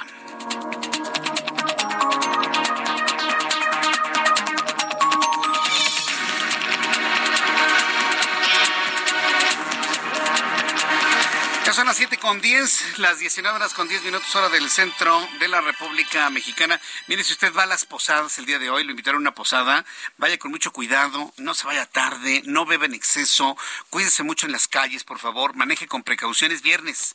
Y es el primer viernes ya de una época algo compleja, algo difícil. Es el viernes, viernes y además la primera posada. Por favor, no se confíe, no se exceda en el alcohol. Si se le pasan las cucharadas, ¿sabe qué es lo mejor? Que deje su coche en un estacionamiento. Mire, más vale pagar 100, 200, 300 pesos de que se quede un coche estacionado en un en un garage, en un estacionamiento, ya va usted el día de mañana, se regresa a su casa en un taxi o que lo lleve un amigo y ya mañana tranquilos. No se vaya a exponer si se le pasan las cucharadas de irse manejando. Puede tener usted un accidente, puede matar a alguien y ni siquiera recordarlo. Si usted va camino a esa posada, hágame caso de esta recomendación de amigos. Y a lo mejor si usted tenía pensado perderse, a lo mejor no se pierde y llega con bien y algo hemos cambiado en la línea del tiempo y algo podemos cambiar en la línea del destino. Hágalo. Yo creo que por alguna razón de la vida este mensaje está, está llegando a sus oídos, está siendo, está siendo escuchado por usted. Hágale caso al mensaje. Hágale caso al mensaje. Cuídese mucho. No se excede en el alcohol durante la fiesta a la que va en esta noche. Alan Rodríguez, con la información de la vialidad, ¿en dónde te ubicas a esta hora? Adelante. Jesús Martín, amigos, muy buenas noches. Marina Nacional con carga que no deja de avanzar en su tramo entre el circuito interior Melchor Ocampo hasta la zona de Mariano Escobedo. En el sentido contrario encontrará buen avance desde la zona de Legaria hasta la calle Golfo de San Matías. Esto para todos nuestros amigos que se desplazan con rumbo hacia la zona del circuito interior. Por otra parte, Calzada Legaria registra carga en ambos sentidos de la circulación, desde la zona de Marina Nacional hasta Río San Joaquín. Esto es provocado por el cambio de luces del semáforo. Por último, la avenida Río San Joaquín con bastante carga que avanza lentamente prácticamente a vuelta de rueda desde la zona de Molière hasta el cruce con el circuito interior. No se espere, mucha paciencia, es el tránsito que tenemos en estos momentos en esta zona de la Ciudad de México. Bien, muchas gracias por la información, Alan Rodríguez. Continuamos al pendiente, buenas noches. Continuamos al pendiente, buenas noches. Israel Lorenzana, ¿en dónde te ubicamos a esta hora?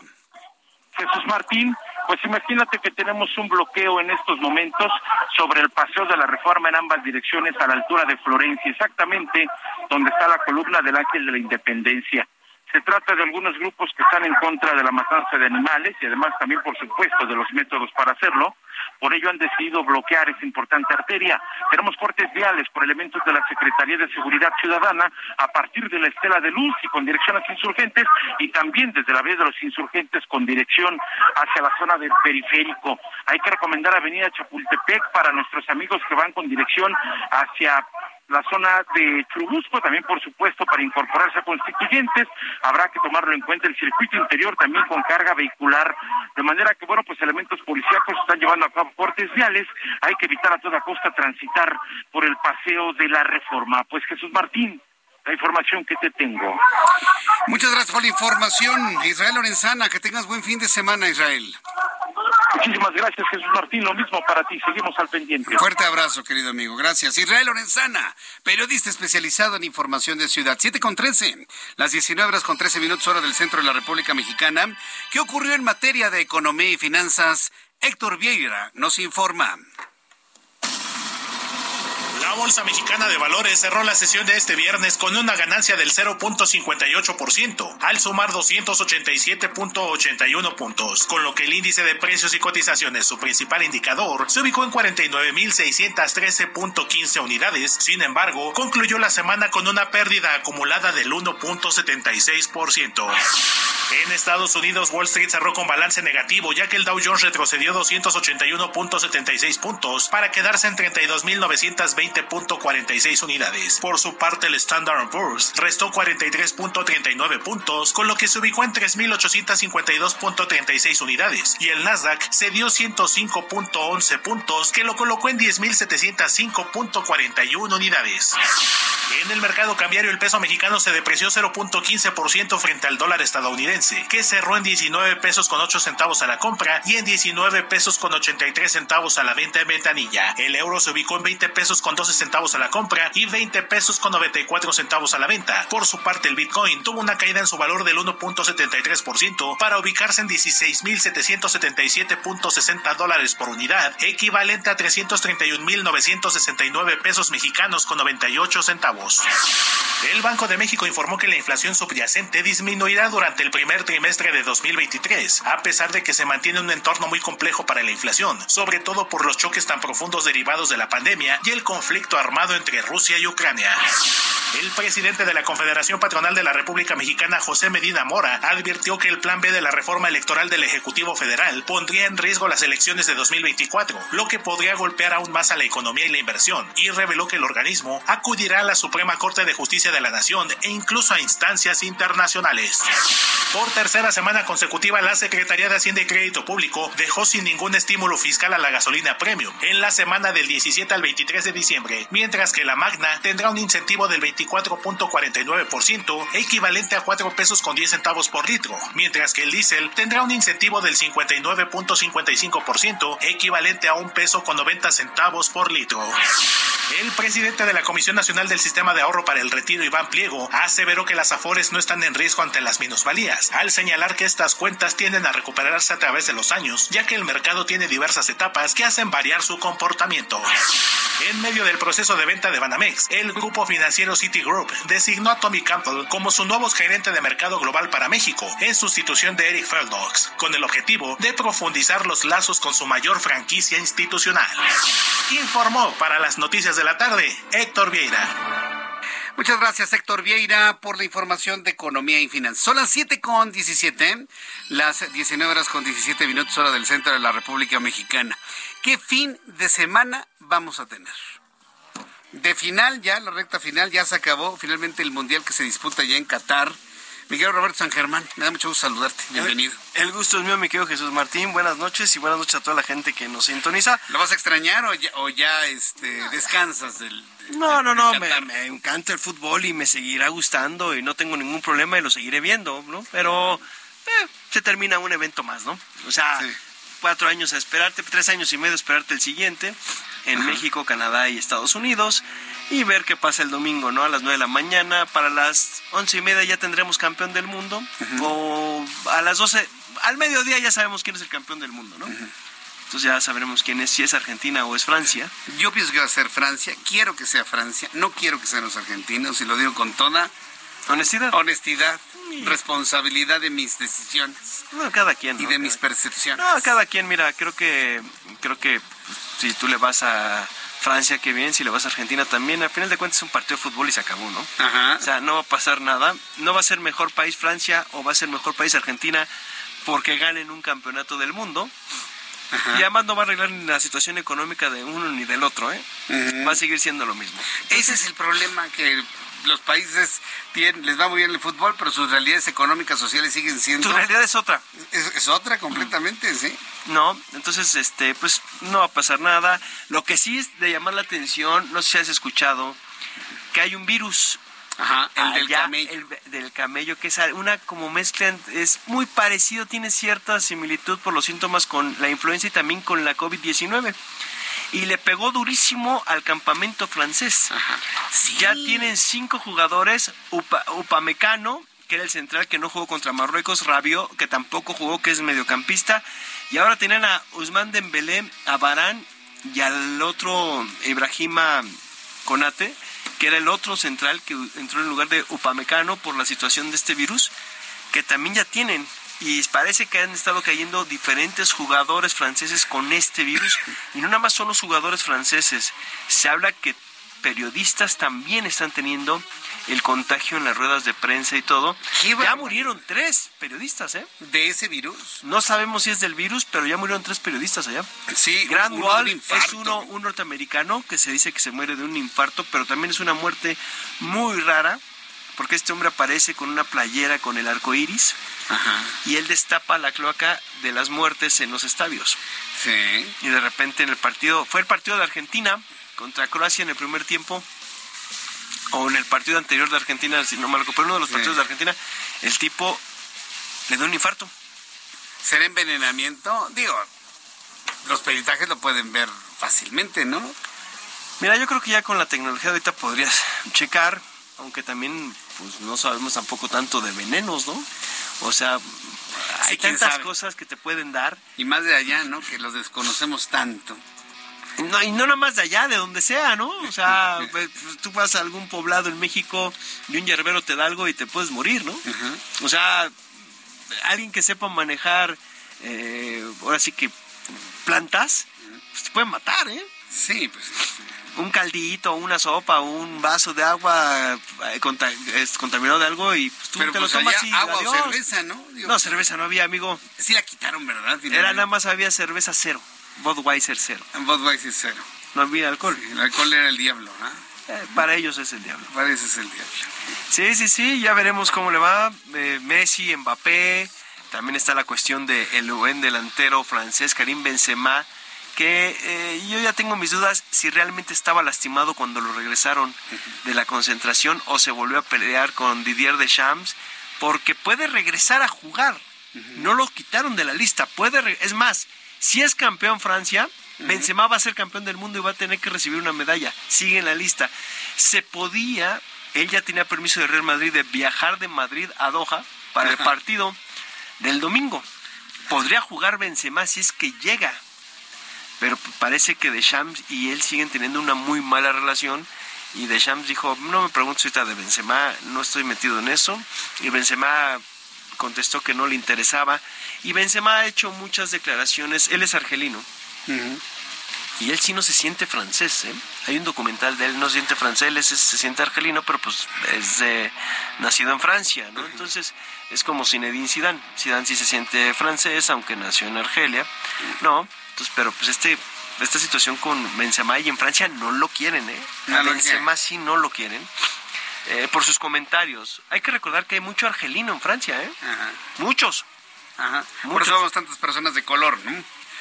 Sí, o sea, sí, sí, sí, pero hay mucho argelino, hay ah. mucho tunecino, hay mucho marroquí también, o sea, mucho de lo que sería el norte de África, digamos el noroeste de África, eh, que colinda con la península ibérica, también con Italia, también tiene la parte de, de, Francia, pues viven muchos este, y se van, ¿no? La migración es muy fuerte para allá y pues es, uno de ellos fue la familia de los Benzema y que no lo quieren y pues bueno, podría ser. Por parte del equipo argentino pues no hay bajas, están todos, ¿no? Llega equipo completo para enfrentar a, la poderosa Francia. Y ya veremos cómo, cómo se pone esto el domingo a las 9 de la mañana, ¿eh? Sí, luego a veces cuando las cosas están tan equilibradas llegan a ser partidos muy aburridos porque están muy tirantes. Ya lo hemos visto. Simplemente lo veo en las apuestas. Volví a hacer una, una consulta. Están uno a uno, ¿eh? Sí, ya me está preocupando tu, este, tu, tu, cuestión de la ludopatía que tienes, ¿eh? Fíjate que yo no soy ludópata.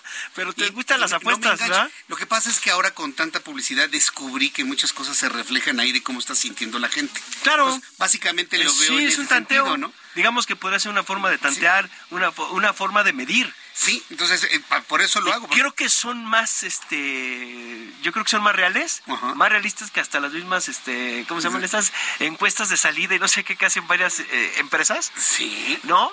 Porque hay mides, ¿no? Lo que está sintiendo la gente, lo que está percibiendo. Ojo, son muchos cálculos matemáticos, ¿eh? Esto lo hace un actuario, son riesgos, o sea, en realidad son riesgos. A ver, ¿cuánto te va a dar si Francia gana, no? O sea, también tienes que ver, eh, sobre todo, eh, cómo vienen los momios que llaman, ¿no? El momio, si es alto, es bajo, ¿no? Muchos te dan más, menos, y aquí pues sí está muy parejo el partido. si fuera una diferencia, eh, vamos a poner, hubiera llegado Argentina contra Marruecos, la diferencia sería abismal, ¿no? O sea, ¿cuánto te pagaría si gana Marruecos? O si hubiera llegado Croacia, eh, no sé, otro equipo, ¿no? O sea, pero sí, eh, las apuestas es un mundo que se ha puesto muy de moda en el deporte, ya tiene tiempo, aunque también ha sido muy satanizado, ¿eh? Se dice que hay mucho arreglo de partidos de diferentes deportes. Y, bueno, los arreglos de los partidos podemos platicar muchísimo. No, y nada más de partidos, ¿eh? De, de fútbol, básquetbol, béisbol, tenis, caballos. En caballos se habla mucho de que Ahí sí se hacen muchas cosas, inyectan a los caballos, eh, les hacen algunas cosas para que ese cabello no gane. O sea, que hay muchas trampas en los caballos para eso. ¿eh? Qué bárbaro. Bueno, será, una cosa que tengamos que platicar. No, el día que quieras hablamos, sí, pero eso, es conocido, ¿eh? Interesante. los dopan.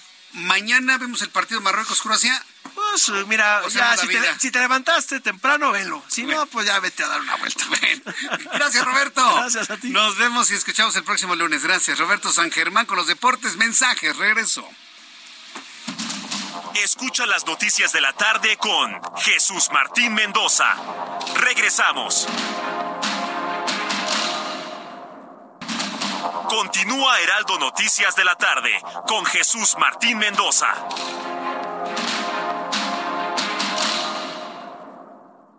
El día de hoy les tenemos excelentes noticias. Llévense unidades únicas en México en exclusiva en Ford Andrade La Viga. Entrega inmediata de su Ford Expedition Limited 2022 con blindaje nivel 5 y Ford Expedition Max 2022 también de nivel 5. No desaproveches esta oportunidad.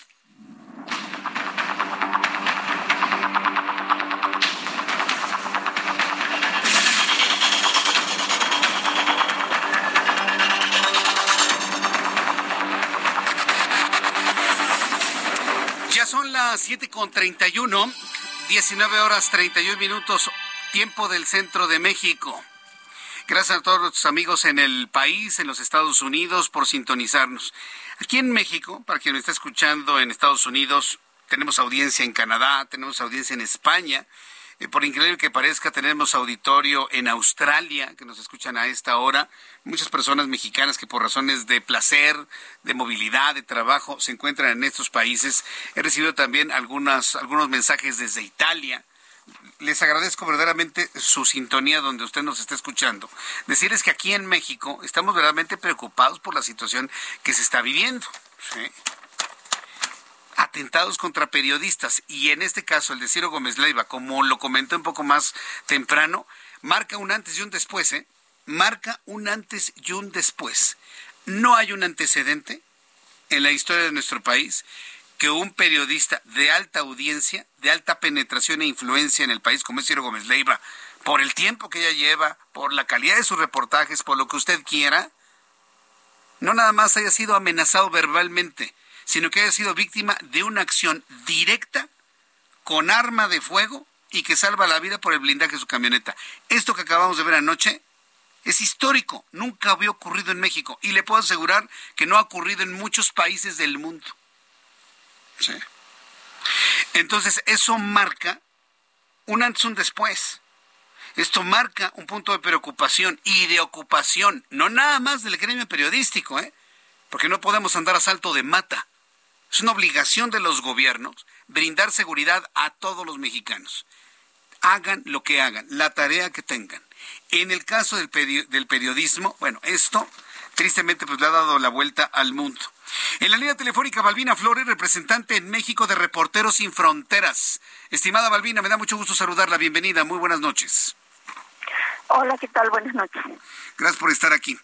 Eh, una primera reflexión sobre el atentado que sufrió el periodista Ciro Gómez Leiva y cuál es la situación que a partir de ese atentado en contra de un periodista de ese tamaño, pues se pone a nuestro país en materia de libertad de expresión y seguridad para periodistas.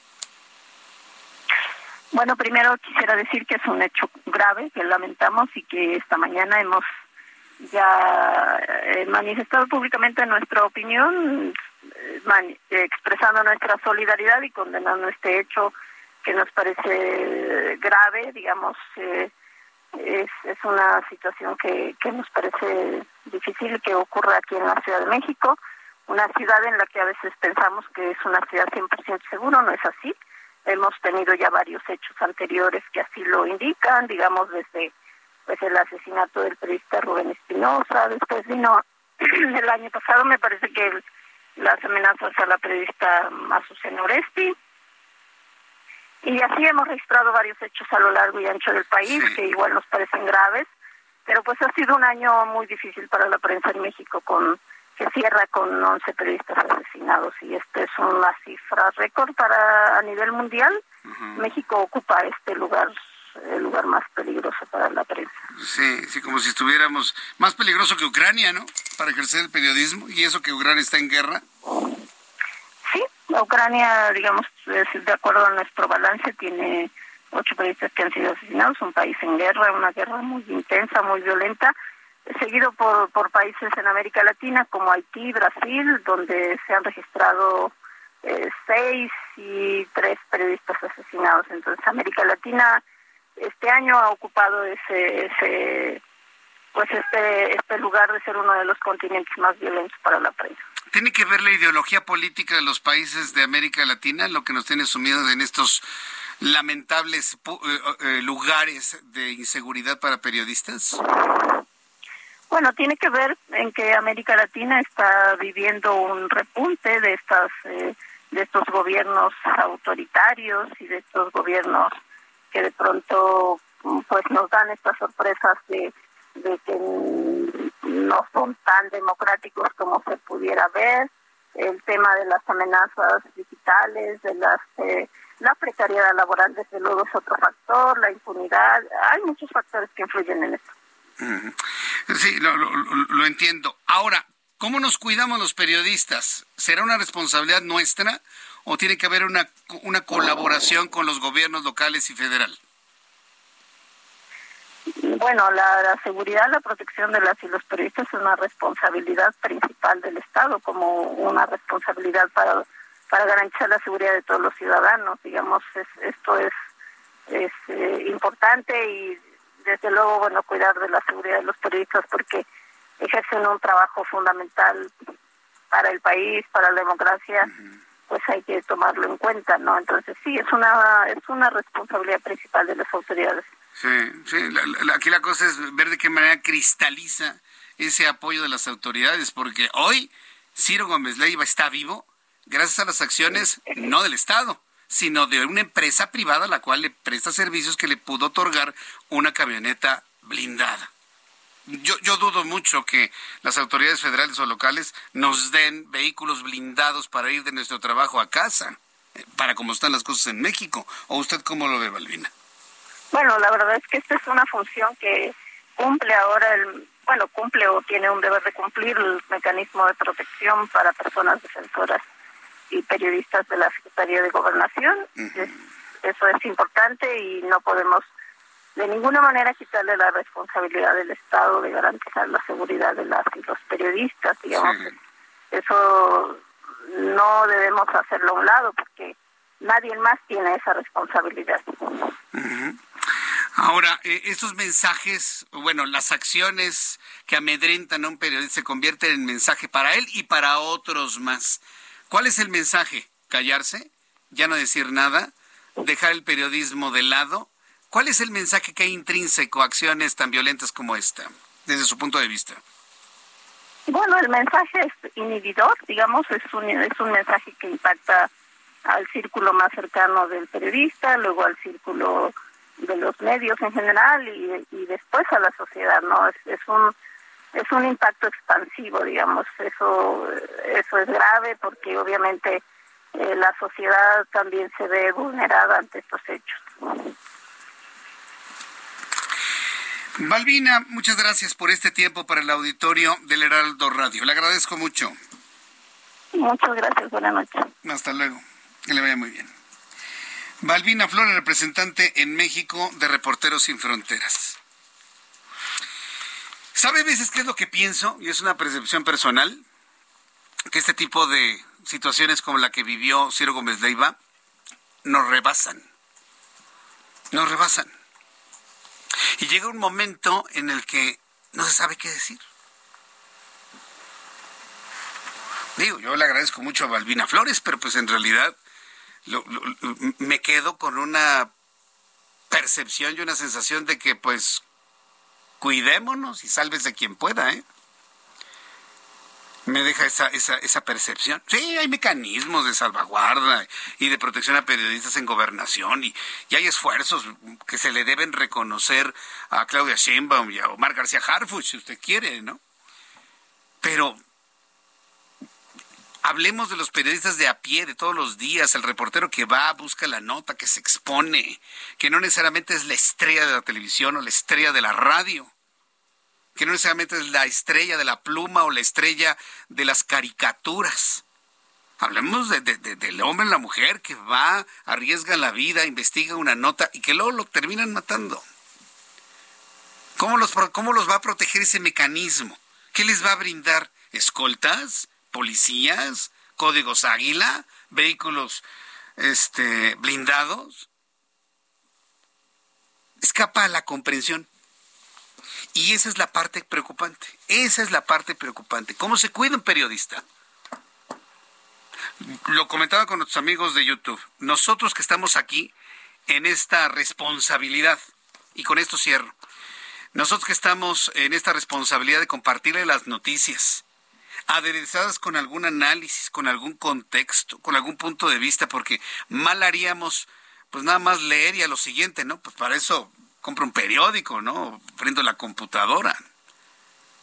Tenemos la posibilidad de hacer un análisis, hacer una reflexión, de retomar notas anteriores, compararlas con las presentes, hacer una charla. Vaya, involucrarnos completamente en la información. Y eso lo hace pues, su periodista favorito. Sí. Yo no, yo no quisiera pensar que este tipo de acciones lo único que buscan, lo único que buscan es amedrentar al grado de ya no decir absolutamente nada. Pero mire, tenemos que seguir adelante y si algunos piensan que hay que callar, pues no, no vamos a callar y vamos a continuar finalmente platicando, informándole y hablando con usted.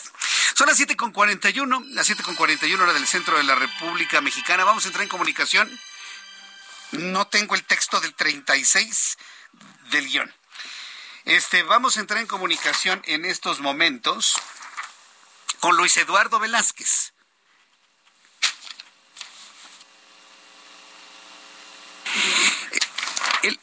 Él, es abogado, periodista y director del diario eh, Capital CDMX. Me da mucho gusto saludarte. Adelante, Luis Eduardo. Un placer, estimado Jesús Martín, compartir contigo y tu auditorio. Adelante con tu análisis del día de hoy. Sí, Jesús Martín, mira, te quería compartir este viernes que tenemos muchas noticias de impacto para el periodismo, pero te estaba escuchando ahí y creo que antes de entrar al análisis decirte que la mejor protección para los periodistas siempre será también la autoprotección. Pero bueno, ya habrá tiempo de analizar todo esto que hay del mecanismo de protección. Ahorita te quería comentar sobre un hecho inédito en la Ciudad de México que se logró por primera vez una iniciativa ciudadana que es algo que está previsto en la Constitución de la Ciudad de México, que es de vanguardia y da estas opciones para fortalecer la democracia participativa, un tema que también tú has estado abordando mucho con estas reformas electorales y plan B. Pero bueno, el tema es polémico porque se trata de las corridas de toros en la Ciudad de México. Esto va a ocurrir, ocurrir a partir de una solicitud que se registró por integrantes de la sociedad civil ante el Instituto Electoral de la Ciudad de México. En la Ciudad de México por primera vez se cumple con el 0.13% de firmas de apoyo que requiere la ley de participación ciudadana e incluso se rebasó al llegar al 0.20%. Esto fue presentado por la organización Resistencia Defensa Animal Colectivo, que presenta ya esta iniciativa para que se reformen las leyes para la celebración de espectáculos públicos y de protección a los animales de la Ciudad de México, plantea sanciones económicas de hasta 30 mil veces la unidad de cuenta a quien viola esta restricción y propone un artículo transitorio en el cual le daría plazo de 180 días naturales al gobierno de la ciudad para que se realicen las adecuaciones reglamentarias y normativas correspondientes.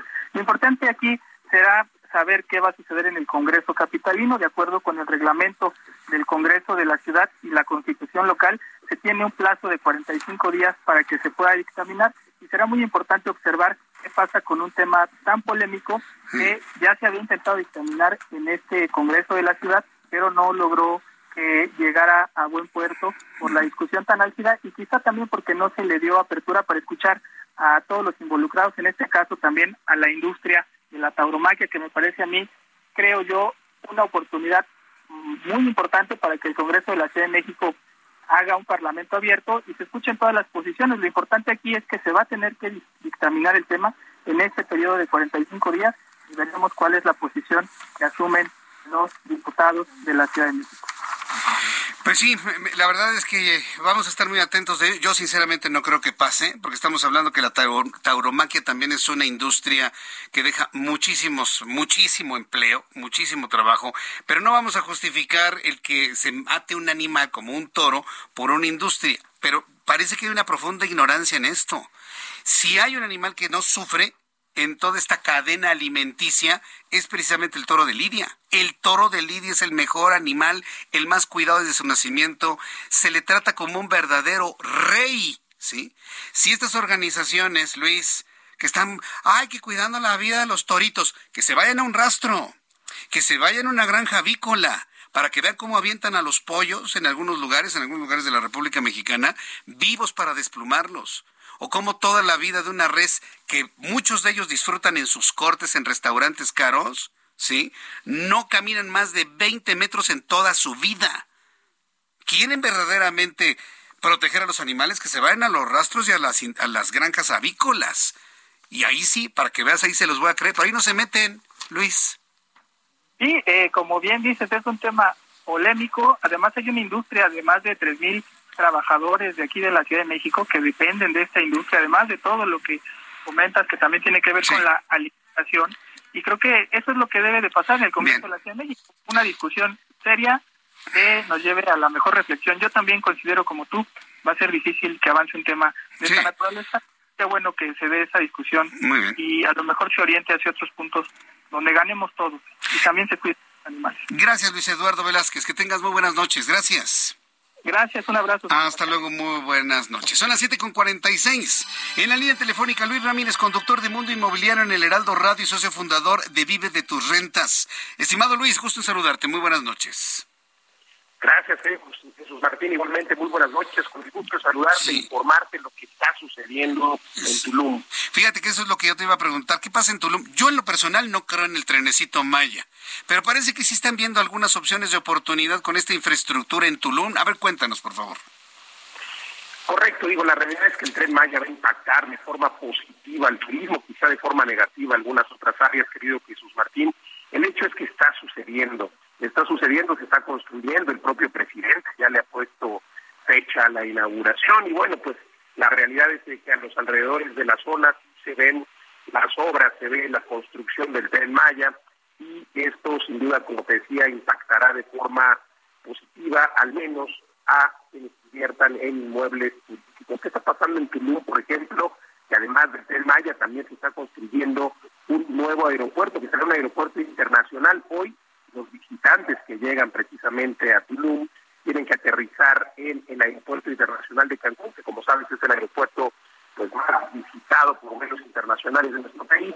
Y bueno, pues eh, trasladarse desde Cancún por la autopista hasta, eh, por la autopista Cancún-Chetumal hasta Tulum, tarda más o menos una hora con 40 minutos en el mejor de los casos, si no es que más si es que hay tráfico o alguna obra o algún socavón, como sucedió en algunos meses anteriores. El tema es que el aeropuerto de Tulum resolvería esta parte que la mayoría de los mexicanos estamos acostumbrados a, las demoras en el tráfico, pero los extranjeros prefieren volar y llegar al destino de forma muy, muy rápida. El aeropuerto de Tulum estará eh, a 25 25 kilómetros del centro de Tulum y la estación del tren Maya apenas a dos o tres kilómetros del centro de Tulum. Entonces, este destino, Jesús Martín, quedará flanqueado por un lado por el nuevo aeropuerto y por el otro lado por la estación del tren Maya. Todo ello sin duda abona a que justo se convierte en un destino, como ya lo es, ya un destino famoso con estos eh, pues estilos Illuminati, por supuesto, como se ha eh, autodenominado la zona,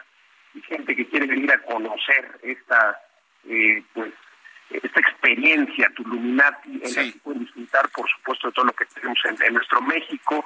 Y Tulum, bueno, ha experimentado un boom turístico, esta ciudad catalogada como uno de los mejores destinos turísticos del mundo, Jesús Martín, y pues creo que sin duda que estos estas mega obras impactarán de manera positiva. Es por ello que quien invierta ahora, por ejemplo, en Tulum, podría tener un salto de ganancia de capital, vamos, un incremento en la plusvalía muy importante. De por sí ya Tulum ha reportado en los últimos tres años una plusvalía sostenida alrededor de entre el 25 y el 30% anual.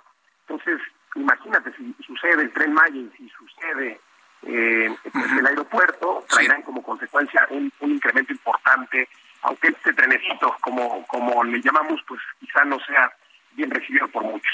Bien, pues, eh, estimado Luis Ramírez, una página de internet, redes sociales para que el público entre en contacto contigo. Con mucho gusto, quien quiera saber más, pues escucharnos aquí a través de la frecuencia general, dos jueves 10 de la noche, las 4 de la tarde, mi programa Mundo Inmobiliario.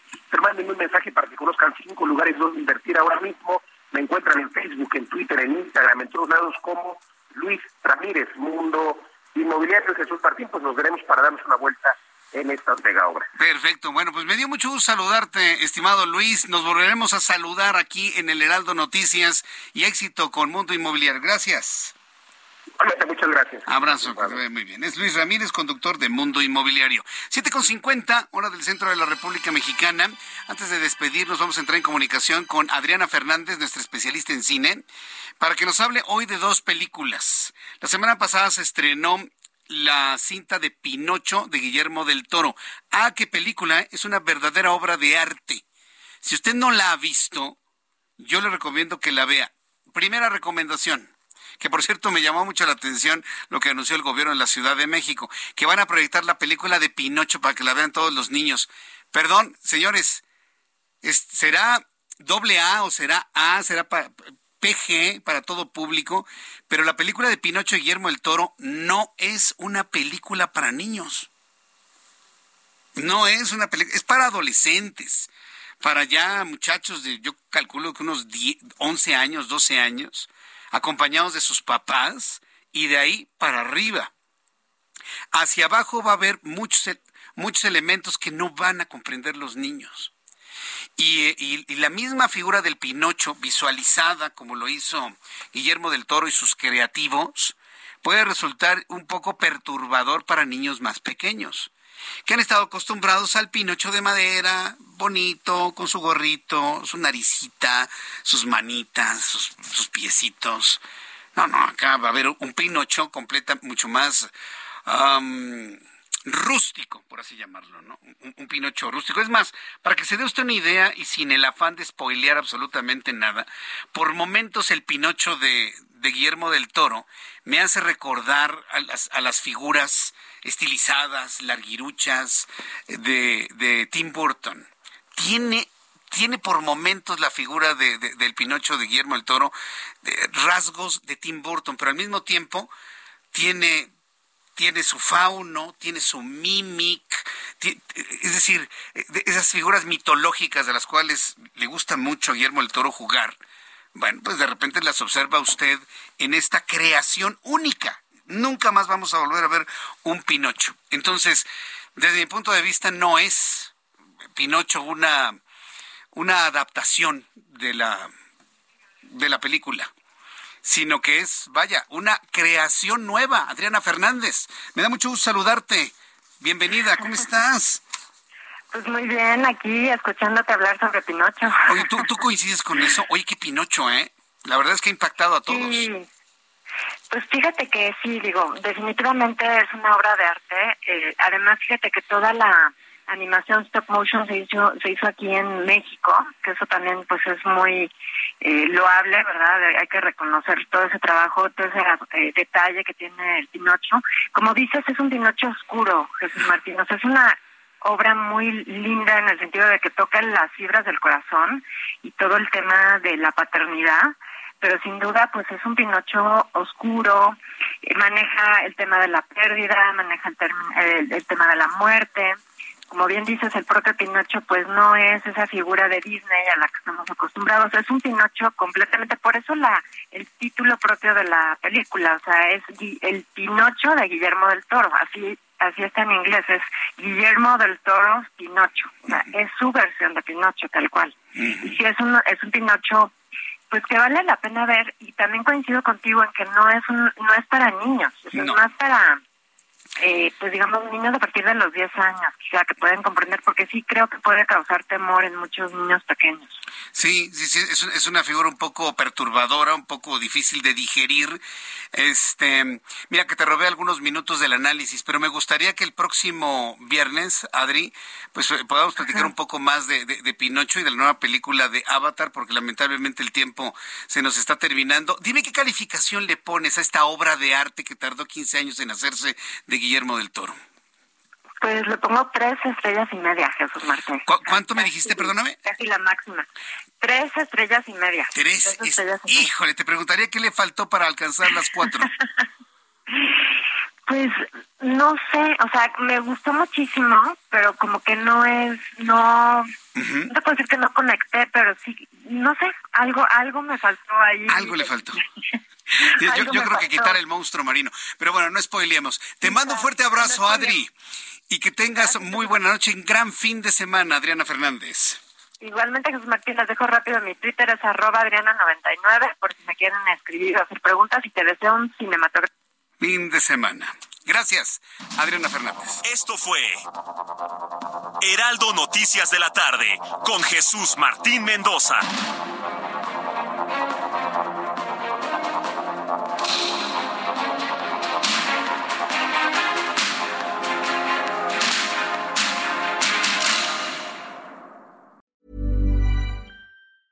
Normally, being a little extra might be a bit much, but not when it comes to healthcare. That's why United Healthcare's Health Protector Guard fixed indemnity insurance plans, underwritten by Golden Rule Insurance Company, supplement your primary plan so you manage out of pocket costs. Learn more at uh1.com.